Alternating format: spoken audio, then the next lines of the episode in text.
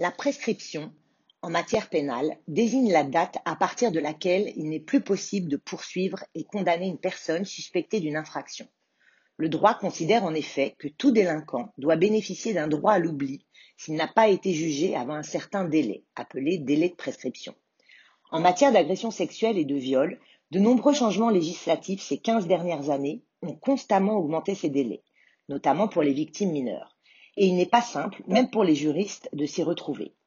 Jusqu'en 1989, ce délai n'était que de 10 ans à compter de la commission des faits, mais ce délai était bien trop court pour permettre à des victimes mineures au moment des faits d'agir en justice.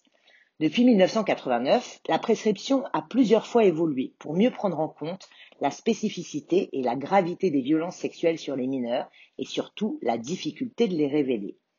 Le législateur a ainsi instauré un régime dérogatoire qui fait courir la prescription à compter de la majorité et non de l'infraction.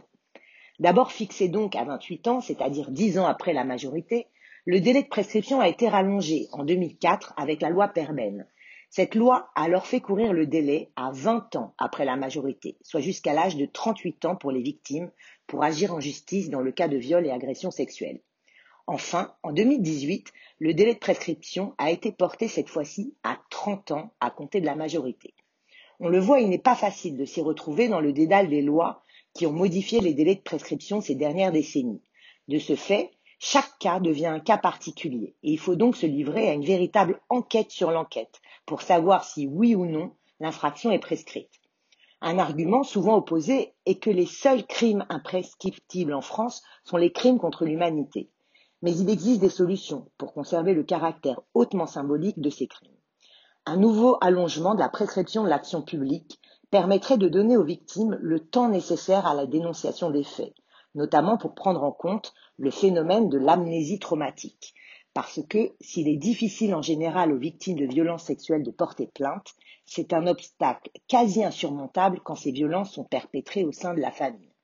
Il faut se dresser contre les personnes qui sont censées vous aimer le plus, et les conséquences que ces crimes induisent sont dévastatrices parce qu'aussi les victimes, pour pouvoir survivre, chassent ces souvenirs de leur fonctionnement psychique. Mais l'allongement des délais de prescription ne peut aller seul. Il faut établir un seuil d'âge au-dessous duquel on ne puisse même pas évoquer le consentement d'un enfant.